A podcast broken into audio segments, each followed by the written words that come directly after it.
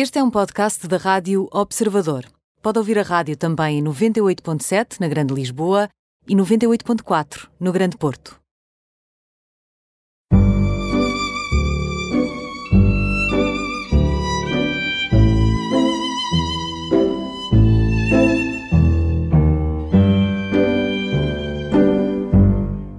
Bem-vindos ao programa Imperdíveis, hoje com Marta Henriques Lopes, 41 anos, um filho de 12 anos, licenciada em Publicidade e também formada e certificada como Health Coach pelo Institute of Integrative Nutrition de Nova York. Bem-vinda, Marta.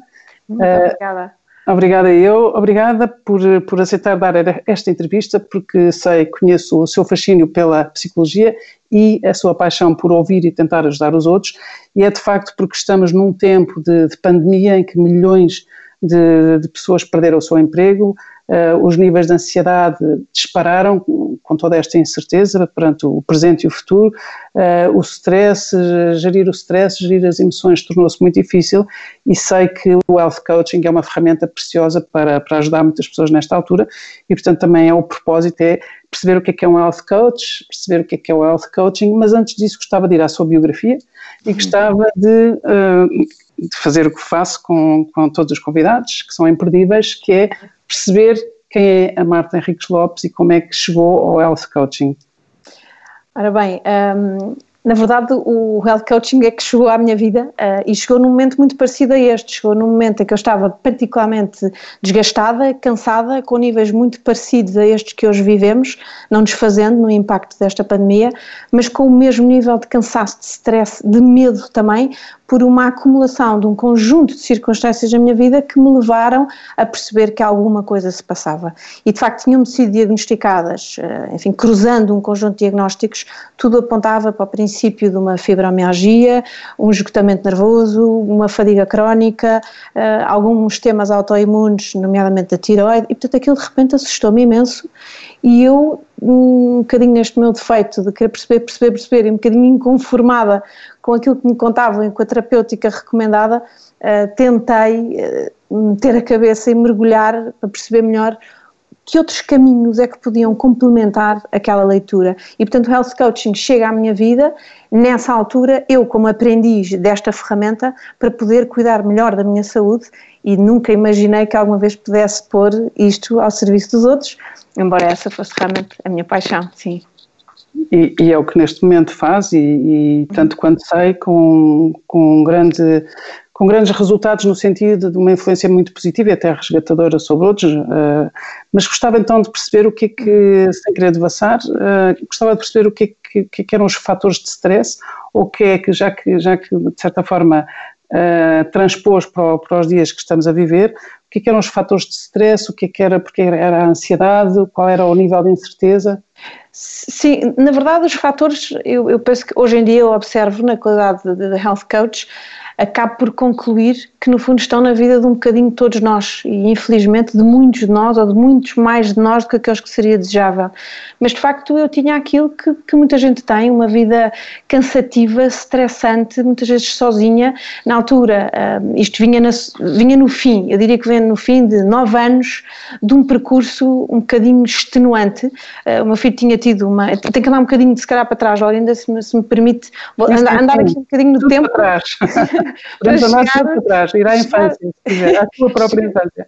Não precisamos, mas se formos, se andarmos nove anos para trás, e este é o resultado desses nove anos, foram nove anos em que eu vivi na sequência de uma intercorrência muito difícil hospitalar, uma negligência hospitalar de nascença, a nascença do meu filho Martim, que depois, enfim, de um processo muito complicado, de um treinamento muito complicado, que graças a Deus e, e realmente acabou por se desenrolar e teve um desfecho absolutamente luminoso e miraculoso, diria eu, mas mesmo depois de, de tudo isso, um, o que acontece é que isso teve ecos na minha vida. E esses ecos foram os ecos que nós muitas vezes conhecemos, um cansaço, uma privação crónica de sono durante estes nove anos, eh, que me deram de facto um, um sentido de exaustão, que me faziam adormecer, de facto como, como, qualquer privação de crónica de sono nos leva, não é? Adormecer nos sítios e nos momentos mais impróprios. Isto começou-se a somatizar, criou-me um, um desequilíbrio hormonal enorme, e acabou por me levar a, a, a, um um cansaço extremo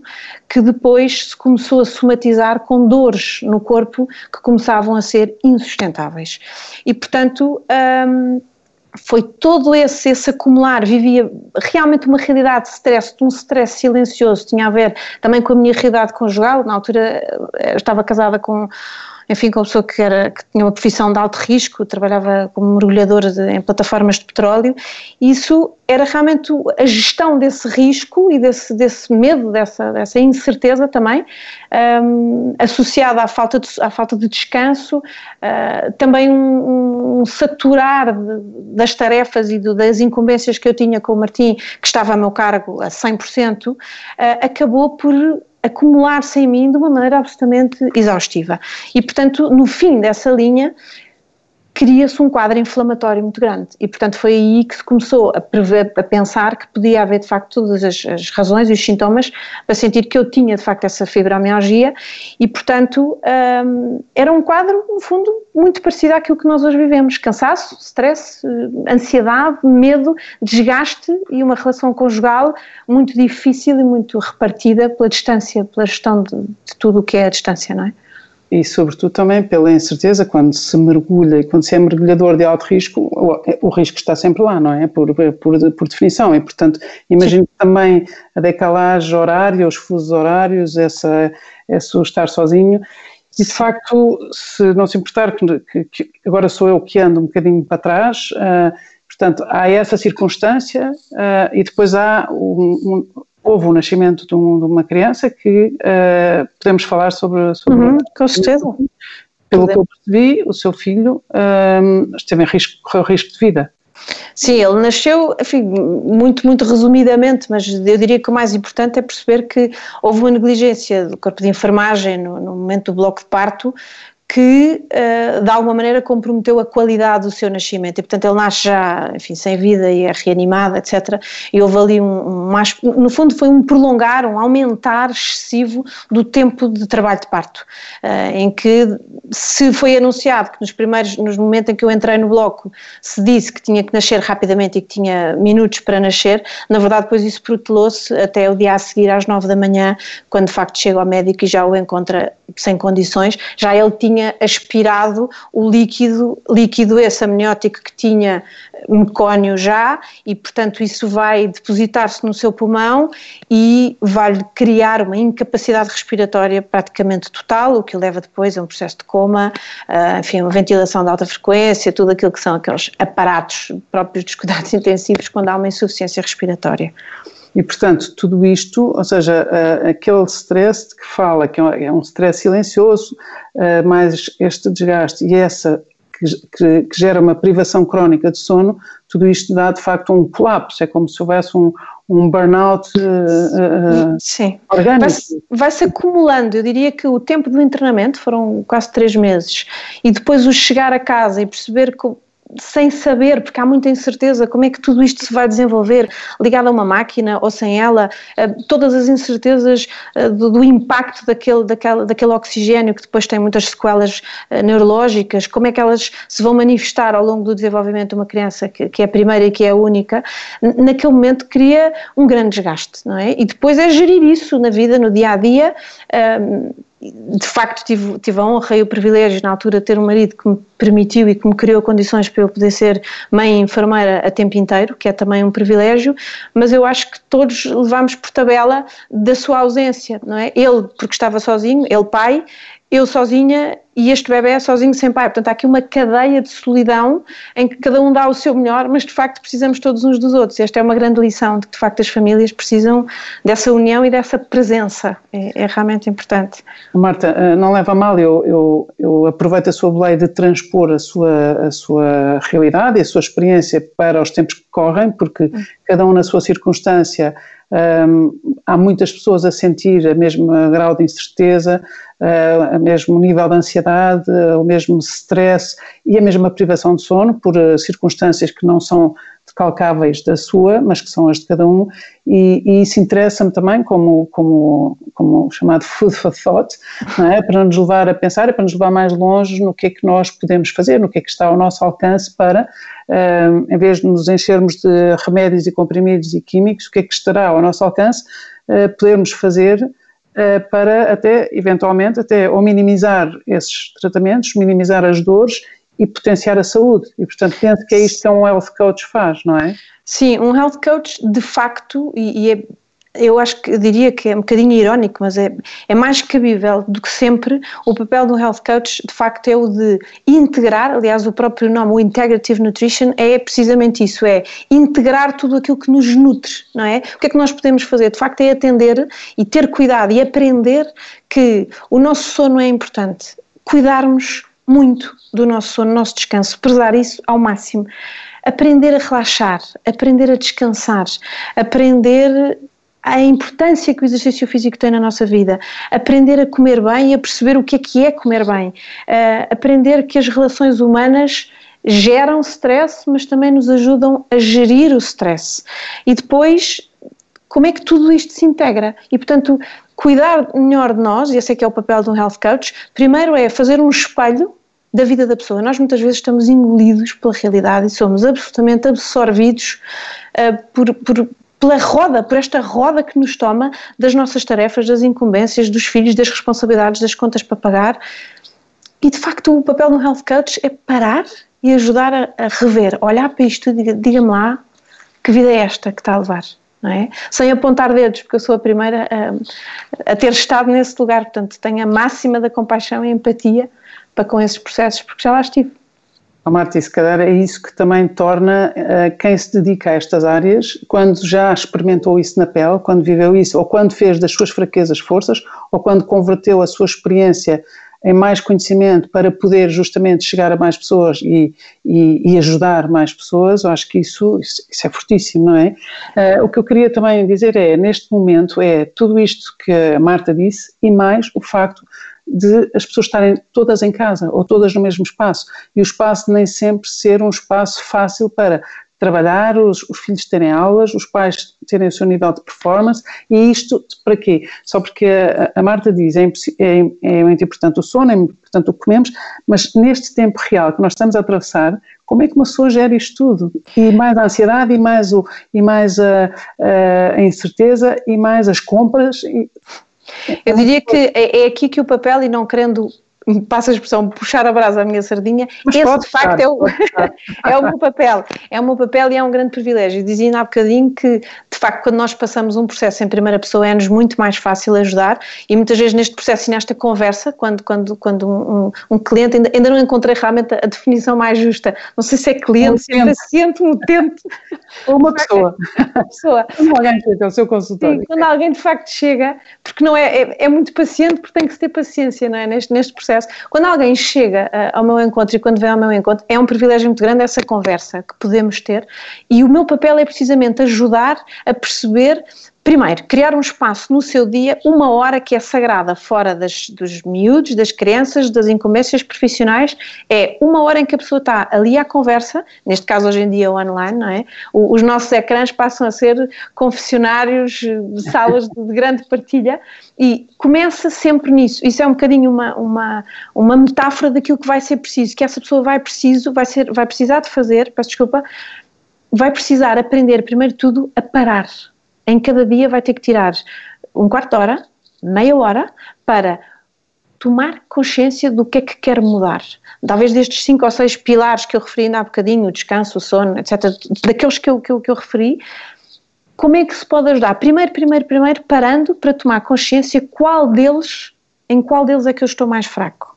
É? Estou a dormir pouco, muito pouco, que rituais é que eu tenho? O que é que estou a comer e porquê? E isso nasce desta conversa não é?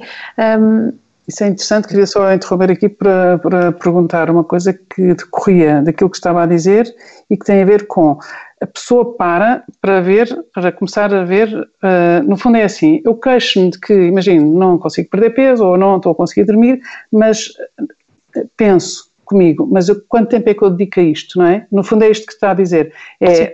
fazer com que as pessoas primeiro façam seu, fazer um diagnóstico em que, em que a pessoa faz o diagnóstico Faz o diagnóstico com a minha ajuda, ou seja, Exatamente. um self-assessment é precisamente isso. Muitas vezes existem ferramentas, e aqui já um bocadinho no âmbito do coaching, e de facto estas tomadas de consciência levam-nos sempre, e inevitavelmente, a um pequeno ou grande, consoante a situação, mas a um processo de desenvolvimento pessoal, não é? um bocadinho o, o elevar do nosso nível de consciência. E nesse self-assessment o que nós conseguimos é olhar para a nossa vida e para o estado, ou seja, eu realmente estou pouco satisfeita com o meu sono, mas eu também dedico-me quanto e de que maneira. E a escrita e, o, e o, de alguma maneira a expressão escrita ou gráfica de, da nossa realidade, nesses tais self-assessment, e um deles, por exemplo, é um Circle of Life, pode ser uma das ferramentas, mas existem outras, eh, que depois cruzam eh, vetores de avaliação, satisfação, dedicação, mas de facto o que aquilo nos permite é visualizar o que se passa na nossa vida e na nossa cabeça. Portanto, é, é, é, é, muito por aí, sim. E, e, uma pessoa só pode começar a tratar ou melhorar aquilo que percebe e aquilo que, aquilo que conhece, não é? A realidade real e não uma realidade, uma ilusão que está na nossa cabeça Uh, isso é, muito, é muito interessante. Gostava de voltar outra vez atrás.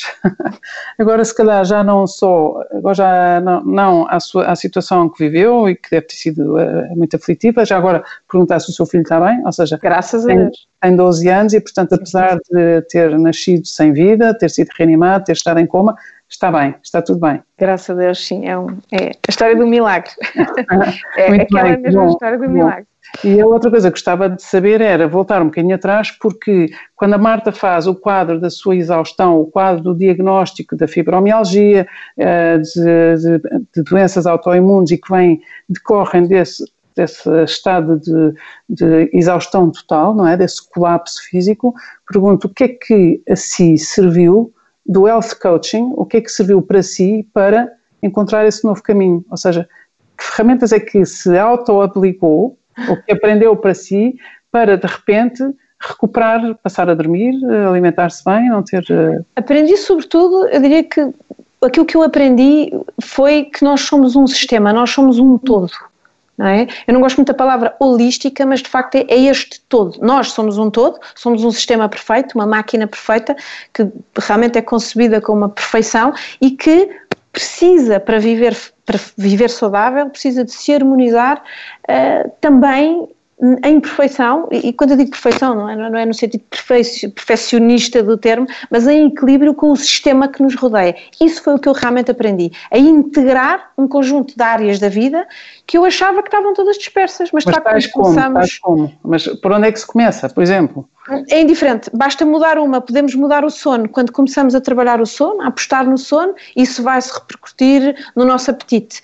Quando começamos a trabalhar o apetite e a nossa nutrição, isso vai se repercutir na nossa imunidade. E vamos por aí fora. O importante é perceber que isto é um todo e que nesse todo basta começar um pilar que todos depois vão em cadeia. E se apostarmos cada coisa, um bocadinho em cada um desses pilares, naturalmente vamos começar a melhorar. E depois é, é, é um sem fim, não é? Oh, Marta, então, para quem, como a Marta, reconhece que teve nove anos de privação crónica de sono, e, e, eu acho que muitas pessoas reconhecem nisto, se calhar numa, não numa privação crónica de sono de 9 anos, mas seja porque são pais de filhos bebés ou de, ou de vários filhos eh, seguidos, ou seja porque as pessoas têm insónias ou têm um excesso de trabalho, mas há muitas pessoas que se revêem nesta pouca qualidade de sono, um sono pobre, no sentido em que não é profundo, não é descansativo. Como é que virou o seu sono? Como é que é? Para mim é uma, é uma questão. Como é que virou o meu sono? No dia... a dormir. no dia em que eu percebi uh, que te, em que eu tinha que tratar o meu sono com alguma disciplina, uh, comecei realmente a mudar os hábitos. Comecei a deixar de estar ligada uh, tanto tempo aos ecrãs, por exemplo, e nunca fui muito dependente destes gadgets, mas, por exemplo, a seguir à hora de jantar, começar a criar um certo ritual de, de descanso criar em casa um ambiente de algum descanso foi uma coisa que, que, me ajudou, porque nós estamos o dia todo a 2 mil a hora e não, não é possível nenhuma máquina, nem um, se pensarmos num, num veículo longo, não é? Uma caminhonete numa autoestrada que vai a 200 a hora, no momento em que trava, não para naquele instante, depois derrapa, não é? Tem esta inércia até realmente parar. E nós muitas vezes queremos estar o dia a 2000 a hora e chegar à hora de ir para a cama, fechamos, vestimos o pijama, apagamos a luz e ponto. Como se isto fosse suposto, isto não funciona assim. Portanto, aprendi a desacelerar, a ir criando rotinas de forma que, quando chegava à hora de verdadeiramente estar na cama, realmente já estava, já, já tinha tido ali duas ou três horas para começar a desacelerar. Uh, criar conforto, ir para a cama descansada, a pensar que é tempo de realmente de dormir. Agora já podia. Isso é muito interessante e, e, temos que explorar mais isso, mas se calhar na segunda parte temos que fazer agora aqui uma pausa, voltamos já a seguir e esta questão do sono acho que interessa a muitas pessoas, portanto não vou deixar fugir já. Muito obrigada, até já, fazemos até uma já. pausa. Até já. Até já. Bem-vindos à segunda parte do Imperdíveis. Hoje estávamos à conversa uh, sobre uh, health coaching, nomeadamente sobre a qualidade do sono. a Marta Henriques Lopes uh, tem 41 anos, um filho de 12 anos, uh, é health coach formada e certificada pelo Institute of Integrative Nutrition de Nova York e é uma pessoa fascinada pela psicologia e cuja paixão é ouvir e tentar ajudar, uh, aqui entre nós, sabendo eu que ela ajuda muito, e ajuda mesmo. Portanto, não é Obrigada. só uma paixão de tentar ajudar, é mesmo a paixão de ajudar. Uh, Marta, estávamos no capítulo sono. Uhum. Que, uh, há muitas pessoas que acreditam que se a humanidade dormisse melhor, um bocadinho melhor, não haveria tantas guerras, não haveria tantos conflitos. E eu, por acaso, sou uma dessas pessoas que acredita profundamente nisso. Uh, só para não, para fechar, antes de fecharmos o capítulo sono, gostava, se calhar, de a ouvir neste seu papel de health coach e sem, sem esperar de si pistas infalíveis, mas se calhar caminhos, caminhos que possam ajudar. Quando diz que se calhar devíamos desligar os ecrãs antes de ir para a cama, está a falar de telemóveis, de computador, no sentido em ecrãs que nos ligam ao trabalho, ecrãs que nos ligam ao compromisso, aos prazos, aos deadlines, ou, ou também está a incluir as séries da Netflix? Essas não consigo tirar, não, ainda, não, ainda, não, consigo proibir porque. não, diria que essas, enfim, sem ser nada extremista nem fundamentalista, diria que essas nos trazem muitas vezes momentos de, de, de descanso e ver um, um bom filme. Uma, são, sim, sim, e de partilha, são momentos de cumplicidade em família, na sala, em casal. É muito importante, um bocadinho de descanso, sobretudo quando os mais pequenos já estão na cama, os adultos têm direito a um bocadinho de silêncio e de sossego na sala. É, que eles já um, na cama, não é? Exatamente. Hoje em dia, por falta de rotinas que a pandemia, que a pandemia trouxe, já estamos outra vez. É assim tão linear, exatamente. Mas diria que já estamos outra vez, a, a, ou já, já se reinventaram rotinas e, e, e, espaços e tempos dentro, dentro das casas. Mas hum, dizia que eu acho que essa, o, o facto é esses ecrãs não tiro, mas tiro, tiro, e digo, digo tiro porque também tirei da minha vida. Hum, tirar os ecrãs que nos inquietam antes de ir para a cama, pagar uma conta ir pagar não sei quê. Isto ver, inevitavelmente. Ver aquelas notícias da contabilidade. Notícias, mas às vezes pagar, basta pagar e ir ver o saldo da conta do não me posso esquecer amanhã. Isto é outra vez um, um ligar de um alarme de uma coisa que amanhã não posso esquecer. E já vou para a cama com isto. Ou há pessoas que levam, por exemplo, o computador para a cama. Isto confesso que é das coisas que mais desaconselho. Ou ficar um, a trabalhar na cama, a, a, preparar coisas para o dia a seguir. Não é só porque a luz do computador e do ecrã uh, interferem no nosso, no nosso, na nossa energia, aquilo que se chama os círculos circadianos uh, neurológicos e, portanto, a nossa velocidade a nossa importância da luz, tipo de luz, um, que no fundo engana o nosso cérebro e, lhe diz que ainda, é, que ainda é dia e portanto se mantém acordado. Isto interfere também na, na parte hormonal. Mas eu diria que tirar esses ecrãs, não levar os computadores para a cama, uh, cultivar o momento de ir para a cama, com tudo o que possa caber nesse ritual e na vida e na realidade de cada um, porque uns vão para a cama acompanhados e, e, muito bem acompanhados, outros vão para a cama sozinhos, mas fazer de tudo isso uma realidade prazerosa, sem entrar em nenhum tipo de, de intimidade, de. De mas prazerosa no sentido de dormir confortável, dormir numa cama confortável, ter uma boa almofada, uh, tomar um bom banho quente antes de ir para a cama é uma coisa muito importante. Um, é extraordinariamente importante para, por um lado, ajudar a baixar a tensão muscular, para nos relaxar verdadeiramente e criar um ambiente confortável. Um quarto arrumado é sempre um espaço onde dormimos melhor. Isto parece uma patetice, mas não é. Dormir num quarto arrumado, dormir num sítio que gostamos, ter um quarto bonito, uh, e o bonito é relativo, mas quando eu digo bonito é que nos faça sentir bem. O espaço de dormir, o espaço do quarto deve ser um espaço especial. Estamos a falar em qualidade e não em quantidade, e não em valores, independentemente sim, sim. da circunstância de cada um. O Marta, há bocado enunciou os pilares uh, que funcionam e que, no fundo, à volta dos quais o health coaching uh, se aplica, uh, se fundamenta e onde vai buscar, de facto, as ferramentas para, para ajudar as pessoas. Gostava de voltar a eles, gostava de voltar a esses pilares, porque julgo que enunciou o sono, enunciou a alimentação, enunciou o exercício físico, acho que enunciou a forma como respiramos e a forma como nos relacionamos. Não sei se estou a enunciar tudo certo. Sim, eu acrescentaria aí, se me permite, eh, a, a, a nossa capacidade de relaxar trabalhar, relaxar. Como é que nós relaxamos? Às vezes desprezamos isto, mas é um pilar muito importante. Aprender diariamente a ter um tempo para relaxar, fazer uma coisa de que gostamos. E nós achamos que relaxar é uma coisa pateta, é uma coisa secundária, mas não é. É? Do ponto de vista hormonal, é muito, muito importante. E há aqui uma, há um pilar que eu diria que, não sei se é consequência, se é ponto de partida, mas voltamos outra vez ao tema integrado e, e, e, e que é um ciclo e um círculo, que é o tema da gestão do stress. O que é que nos gera stress e como é que nós gerimos stress? Isso é então, é muito, muito então importante. Vamos parar aí. Vamos, é porque eu acho que esta, esta entrevista é fundamental, eu diria sempre, por causa há e haverá sempre stress, mas eu acho que neste tempo particularmente, e sobretudo nós estamos a chegar a um tempo em que supostamente deveríamos ter férias, mas muitas pessoas já não vão ter férias, os alunos também, alguns tiveram que voltar à escola numa altura em que era suposto terem férias, os professores, está toda a gente exausta, cansada, em cima de facto da tal incerteza e de, de, da ansiedade que todos uh, experimentamos, ou pelo menos conhecemos alguém que experimenta e que está muito próximo de nós. Então gostava de de ficar aqui um bocadinho, de nos determos um bocadinho sobre esta, esta gestão do stress. O que é que gera stress e como é que nós podemos gerir stress usando a sua terminologia? Uma das coisas que gera mais stress, eu arriscava a dizer isto de uma maneira, enfim, não, não querendo dizer que, que, há pessoas que comunicam mal, mas a verdade é que um dos maiores geradores de stress é a nossa incapacidade em comunicar bem com aqueles com quem convivemos mais tempo. Falo em comunicar dentro de casa, falo em comunicar com as pessoas com quem trabalhamos.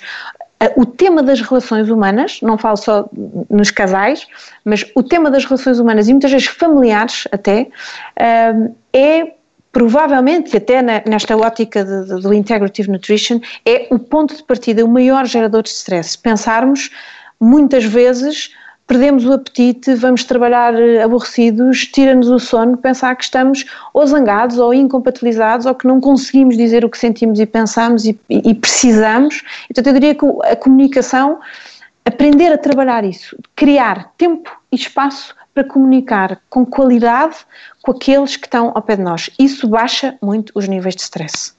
Marta, pois, mas isso também depende muito da maneira, essa comunicação com os outros depende muito da maneira como nós comunicamos connosco próprios, ou seja, a conversa que temos com os outros depende da conversa que eu tenho comigo própria. E, e, isto que vem nos livros e nos manuais e que nós eh, sabemos e que experimentamos, uh, leva-nos muitas vezes, leva-nos muitas vezes a, uma, a um exercício, a um exercício de autodepreciação que é, uh, que é terrível. Nós, nós facilmente eh, é como se tivéssemos engolido um juiz severo e facilmente nós estamos debaixo dessa severidade, autosseveridade e nessa autodepreciação.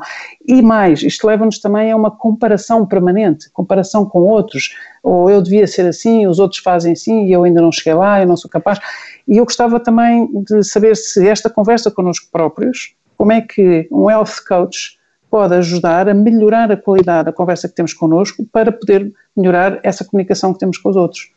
Há um exercício muito engraçado que se faz e a escrita. Uh, existe uma psicóloga sul-africana, a doutora Susan David, tem um estudo giríssimo sobre isto, sobre a importância de escrever. Uh, nós, quando escrevemos, vemos graficamente, temos uma narrativa sobre nós próprios. Existe um exercício que é o Tell Your Story e tem esta demissão, normalmente estas nomenclaturas em inglês ficam na cabeça e nunca mais saem. E que é um exercício muito engraçado em que nós temos que contar a nossa história, a história da nossa vida. Escreva-me quem é que é, defina-se o que é que aconteceu nos últimos anos da sua vida vida. E quando estamos a descrever-nos, é muito engraçado depois o outro, neste caso o coach, ler à pessoa que escreveu o que é que está a dizer ali. E é muito engraçado porque isto nos ajuda a confrontar como é que nós relatamos os factos da nossa vida. E aquilo é um espelho absolutamente fiel e inquebrável, até o dia em que nós decidimos realmente partir daquele espelho e começar a história de novo, é um espelho daquilo que nos vai na alma e na forma como nós nos vemos. E às vezes narramos a nossa história, ou como um mar de rosas, ou como um mar do inferno, mas aquela história pode ser contada de outra forma. Ajudar, esse exercício é, eu diria, catalisador para nós depois podermos olhar para aquilo e dizer: mas isto não é só assim, não é? E portanto a nossa conversa e começam a descascar, não é? Começamos a descascar e a olhar para aquilo e dizer, afinal eu sou muito mais do que isto, ou é muito diferente do que isto, eu nunca tinha pensado que eu sou isto. E isto vai influenciar muito a conversa com o outro, porque muitas vezes começamos a conversa com o outro com base nessa tal governanta, nesse juiz interior que nós temos e que teve o dia todo aqui a massacrar os ouvidos. E quando o outro chega para nos dizer uma coisa, nós disparatamos com, com, sem consciência nenhuma de que o outro leva por tabela de um dia inteiro com alguém aqui a, zurzir-nos os ouvidos. Somos os piores auditores. É? Então, então, chegamos a esta conclusão que é uh, um grande, um fator gerador de stress é de facto a conversa que temos connosco e a conversa que temos com os outros e portanto é, é, é, uma boa altura para se calhar começar a ter essa consciência, não é? De como é que eu falo comigo e de mim, como é que eu me vejo e como é que eu estou a conseguir falar com os que estão à minha volta, seja em casa, no trabalho ou onde quer que seja. Mas isto, mas não são só estes os fatores de stress, isto é um grande fator de stress, os prazos, uh, o chefe, o apresentar serviço, os cúmulos de trabalho, aquilo que todos temos a sensação de que as horas do dia não chegam e aquilo que fica feito é muito, mas parece que ainda fica sempre mais por fazer do que aquilo que conseguimos deixar feito. Isto, como é que uma pessoa corta também este elo, que é um elo muito negativo? Eu acho que há aqui uma, há, há, um passo importante que é o priorizar, o sabermos dizer que não, aprender a dizer que não. E é, quando eu, eu, volto sempre ao tema do parar, porque só quando nós paramos é que conseguimos olhar e priorizar, okay, o, que é que, o, que é que, que é que amanhã eu quero fazer diferente? A que horas é que eu quero... Mas, mas desculpe interromper, porque eu acho que isso dito é mais fácil do que fazer isso, aplicar. Como é que eu digo que não ao meu chefe, ou à pessoa a quem reporto, ou a, como é que eu digo que não uh, carrément às expectativas dos outros e, e, sobretudo às expectativas profissionais, quando no, te, no tempo em que, em que, no tempo que vivemos, que atravessamos, uh, quase que isso é um fator diferenciador, a pessoa que está ali para tudo ou a pessoa que já não está disponível e facilmente é descartada e posta fora sendo difícil generalizar, eu diria que se pensarmos que quando estamos a dizer que não a alguma coisa, estamos a dizer que sim a uma prioridade nossa, eu acho que às vezes, e isso é o papel da comunicação, de ensinar a comunicar, como é que eu vou dizer que não a esta pessoa? Por exemplo, um chefe pede-me uma coisa até uma data, até uma, uma hora, e eu posso dizer, vou tentar fazer o meu melhor para essa hora, combinamos então, Sim, senhora, vamos, vamos, vou tentar. Diga-me uma coisa, ajude-me aqui a pensar dentro do seu objetivo, dentro daquilo que me está a pedir, o que é que é prioritário para si. Ajudá-lo também a priorizar, porque às vezes inundam-nos de coisas e pedidos, é preciso também ensinar os nossos limites, não é? E não nos habituamos mal. É engraçado isso que diz, porque eu aprendi, aprendi e também tento ensinar aos meus alunos na, na universidade que quando nos pedem muitas coisas, nós só temos que dizer então está bem, quanto tempo e com que recursos. e às vezes a pessoa que nos pede eh, demasiadas coisas percebe que não, ou, não há, ou não há tempo ou não há recursos. Às vezes não é realista. Exatamente, Sim. e portanto isso também pode ser uma ajuda, não é? Ajudar as pessoas a ajudarem os outros a serem realistas. Sermos pedagógicos na nossa escolha. Sim, interrompia, interrompia. E portanto uh, essa, essa é uma questão, não é? Portanto, o aprender a dizer não outras formas de.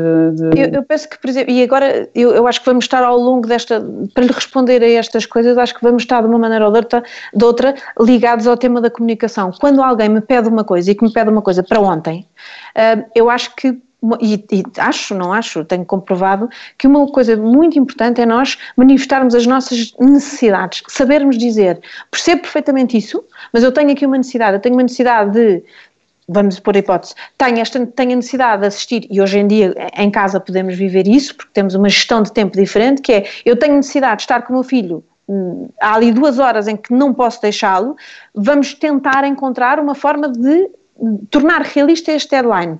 Como é que conseguimos integrar a minha necessidade na sua necessidade? E isto é uma partilha. E essa partilha é uma comunicação. E muitas vezes conseguimos chegar a bom porto. É interessante porque, de certa forma, a Marta está sempre a redundar, do ponto de vista narrativo, há uma redundância aqui que é muito interessante e que tem que ficar a fazer eco, que é sempre o como, é o como das coisas, não é? E, no fundo, um health coach ou, ou, ou esta ferramenta em si mesmo providencia uh, a maneira de encontrar esse como, não é? O como fazer, como envolver o outro, como fazê-lo perceber, como comunicar. Interessante isso. Eu, eu bom, agradeço que ter transformado a minha redundância numa mais-valia. numa é palavra. Não, não, não, não, mas é, é, porque é muito. Eu diria que, em termos de, de, de abordagem, a, a saúde integrativa essa que é a grande, grande diferença da saúde integrativa para a nossa, para a saúde, uh, para, enfim, para o conceito de, de, saúde mais habitual e mais convencional que nós conhecemos, é precisamente encontrar a causa, aonde é que, onde é que, de onde é que vem o problema, qual é a causa e como é que nós vamos encontrar um caminho. Essa é, esse é precisamente o meu papel. Cada pessoa, pessoa a pessoa, tentar encontrar o como. E isso é, isso é que é realmente fascinante. E, e, é também fascinante perceber que um health coach é alguém que trabalha em articulação com os médicos das especialidades, portanto, não é uma pessoa que se substitui ou, a, a um médico de uma especialidade. E, portanto, todos, também. Todos. Exatamente, e, portanto, essa complementaridade uh, é interessante e é interessante percebê-la. Queria aqui também abrir um outro capítulo que tem a ver com as expectativas dos outros e porque sei que à sua consulta vão muitos universitários, pós-universitários, pessoas que começam a entrar no mercado de trabalho, mas também professores e também, uh, também pais. E neste tempo em que as expectativas, é difícil gerir expectativas, eh, eu acho que nem as próprias expectativas e muito menos as expectativas dos outros sobre nós, não é? É, é mesmo, tornou-se difícil, dada a incerteza, neste tempo de pandemia. Gostava de falar aqui um bocadinho também do papel de um health coach nesta gestão de expectativas, nesta aceitação da imperfeição, da, da, da, da incerteza e um bocadinho centrar-me aqui nos universitários. Temos aqui cerca de 5 minutos. Uh, gostava de, de saber o que é que mais os preocupa e quais são as expectativas que eles têm que gerir. Eles têm muitas vezes que gerir o peso da expectativa dos pais, que é uma coisa muito, muito difícil. E eu assisto a uma dificuldade generalizada, e, e é claro que a mim só me chegam aqueles que têm mais dificuldade, de comunicar com os pais e de expressar-lhes precisamente qual é a necessidade. A necessidade que têm neste momento é de acolhimento. Percebam que eu estou aflito, que eu estou em dificuldade, não é?